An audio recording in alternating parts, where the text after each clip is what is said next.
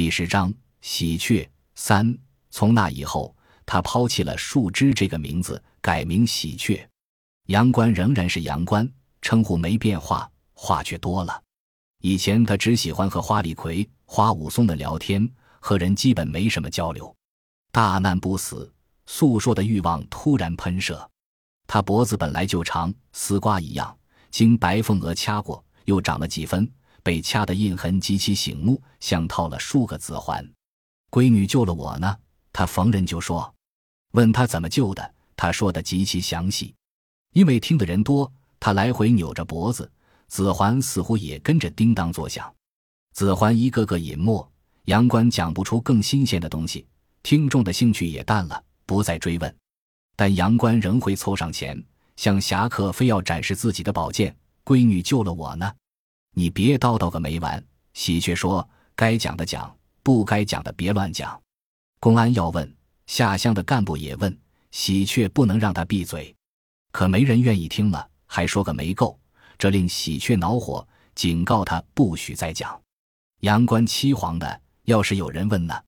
喜鹊厉声道：“问也不讲。”但阳关没把喜鹊的话当真，放羊归来，看到了大头。大头在青岛当兵，请假回来相亲，可得擦亮眼睛，别学了我呀。大头已经听说了，还是停住。闺女救了我呀，然后就讲。喜鹊做好了饭，不见杨官，料定在哪儿绊住了，出门便带着火气。他笑盈盈的和大头打招呼，转过脸就火星迸溅。他没骂杨官，只说一个字“回”。杨官没说够，试图和他商量，他又是一个字“回”。火焰喷到脸上，杨关烫得缩了嘴巴。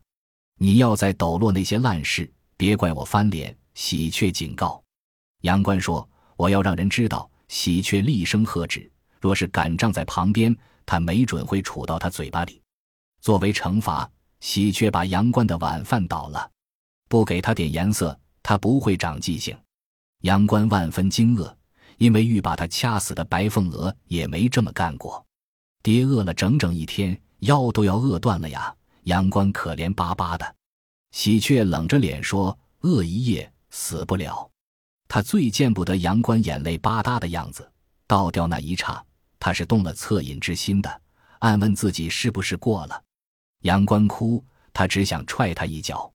杨官蜷缩着睡了。凌晨醒来，喜鹊已经搅了半锅纯油面傀儡，谐音本地一种饭食的名称。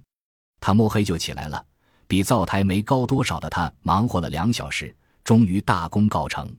他会推油面窝，会搓油面鱼，会烙白面饼，搅傀儡却是第一次。纯面耐饿，阳关要放一整天羊呢。阳关看看香气弥漫的傀儡。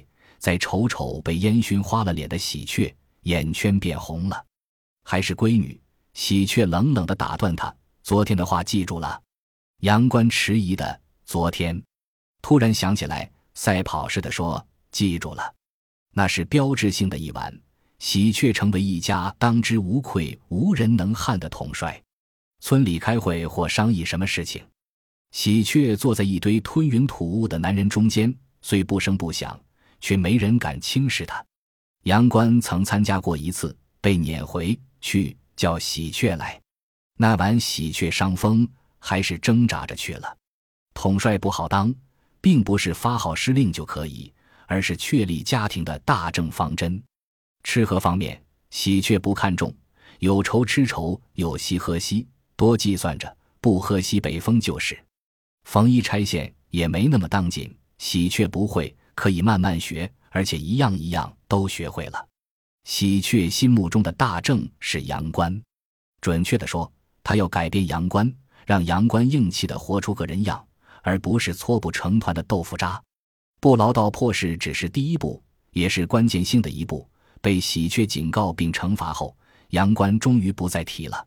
差点被老婆和奸夫谋杀，不但不装哑巴，反多么光鲜似的到处乱讲。实在令喜鹊脸红，杨官自然想博取他人同情，这更令喜鹊反感和厌恶。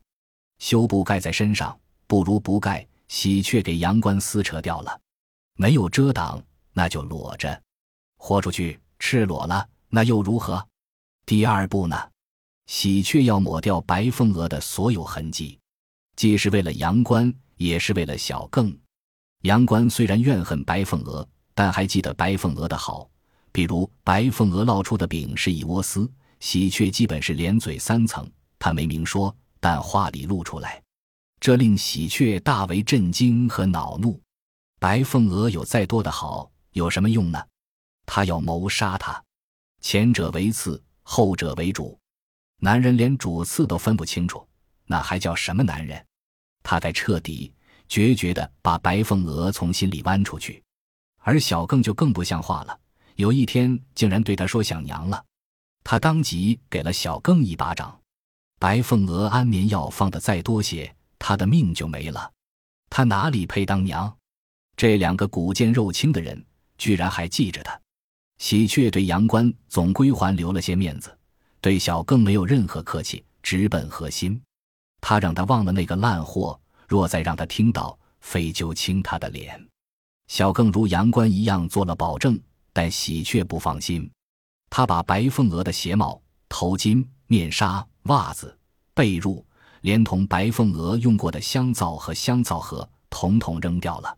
杨官想把白凤娥的被褥抱到羊圈去，他没允许，他不许他再住羊圈。相框里有四张照片：白凤娥独照、全家照。白凤娥与他和小庚，他和小庚，都是黑白照。白凤娥把自己那张染了彩，喜鹊把白凤娥剪成了碎屑。另两张照片，他把白凤娥剪掉了。至于其他器物，喜鹊虽没有马上换，但列入了计划。如有可能，他还想把房子拆了，另建一处。喜鹊虽然只有十三岁。但心深似海，一切按照喜鹊的心愿和计划推进。但半年后出故障了。那时白凤娥和龚萧元已经被判刑，一个十二年，一个十三年。喜鹊仔细回想，杨官是在听到这个消息之后出现反常的。本该人心大快，喜鹊炒了两个菜，并让小更打了半斤酒，虽没明示庆祝，但用意一目了然。可杨官竟然没有丝毫的喜悦，反眉头紧锁，心事重重。他酒量稀松，平时推推让让的，这也就是个仪式，意思意思也就够了。他倒好，一口一杯。喜鹊劝他少喝，他竟然说烦。他烦，或也嫌喜鹊烦。喜鹊夺过酒瓶，像喝水一样倒进嘴里。杨官看傻了，许久才带着哭腔说。倒是给我留点啊！把你的猫尿擦干吧，不哭鼻子你会死。喜鹊异常恼怒，杨官抹了抹，倒在炕角。后来村人也瞧出杨官的不对劲。以前他话少，但招呼还是要打的。现在见人就把头低下，问他也不理，聋了一般。和杨倒是话更多了，抱着花林冲或花岳飞，一说就是多半天。那些羊也不像以前那么亲近他，都躲着。若被他搂住说话，那一天就得饿着。你怎么了？喜鹊问。他当然不能坐视不管。杨官被冤枉了似的。我没怎么呀。他说没怎么。你好歹说句话。杨官说我不想说。你不能逼爹呀。喜鹊霸道的，不想说也要说，不然就甭想睡觉。杨官终究是处喜鹊的，迟疑着说什么。喜鹊说什么都行，别哑着，这就无理了。他故意的，他就是要气他、激他，挤出他作为男人的刚硬和凶狠。杨官顿了顿说：“我也不知咋的，老想哭。”喜鹊风云突变，怒喝：“哭哭！你哭他天又能咋样？”杨官蒙怔了：“是你讲的，说什么都行。”喜鹊大叫：“不准说哭！”杨官便勾了头，死羊一般。狱警来了一趟，白凤娥提出离婚了，需要杨官签字。喜鹊没这方面的常识，以为白凤娥入狱，杨官和他再无关系。没想到他还是他的老婆。他以为杨官也不懂，不然该他先提出来，而不是白凤娥。但杨官的表现让他明白，他并非像他一样不懂。杨官拒不签字，他大发牢骚，他倒提离婚了，他倒比我有理了，好像白凤娥没资格提，他的举动触怒了他。狱警是不是听出来？不得而知。喜鹊是听出来了，他不想离，他的怒不过是虚张声势，他怯懦害怕，他差点掐死他。他和他该不共戴天，可他竟然还恋着他，还想当他的丈夫。老天，这是人吗？这是男人吗？他不是骨剑，而是根本没有骨头，已经是笑话了。杨官还要制造更大的、更骇人听闻的笑话。狱警未能劝服，但喜鹊有办法。他软硬兼施。一个小时后，杨官终于抖擞着在洁白的纸张上写下歪歪扭扭的三个字：“花丰收。”杨官识字不多，写字机会更是少得可怜。突然写这么一字，伤筋动骨，丢了笔便彻底瘫了。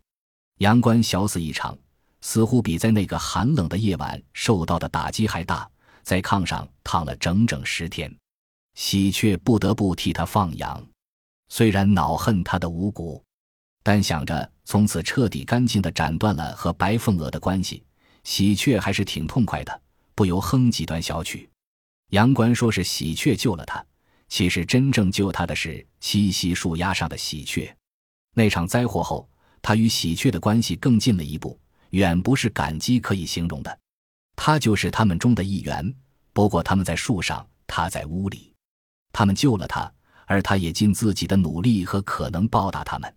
也许有一天，他会变成真正的喜鹊，与他们一起飞向天空。他常常这样想，放羊的路上也想。头顶上三三两两的喜鹊还在，他哼起曲，呼啦就飞来一大群。他们立在羊背上，喳叫欢悦，为他庆祝。羊倌挺过来了，虽然几乎脱形。死也是有好处的，小死才能大活。渐渐正常了，话不多，但又和人打招呼了，也不再抱着羊脖子说个不休。谁也不是生下来就拿得起放得下的，别的男人可以，杨官为什么不可以？某日，杨官说想去探望雨中的白凤娥，喜鹊几乎不敢相信自己的耳朵。他让他再说一遍，他就又说了一遍。他的目光虽然躲闪。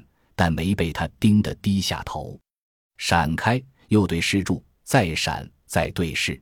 他说：“不行，你甭想。”杨官说：“咋说也夫妻一场，咋说也是你们的娘。”喜鹊怒不可遏，没脸没骨气没是非，什么都没有，偏偏有一颗柔软的可笑的不记仇的心。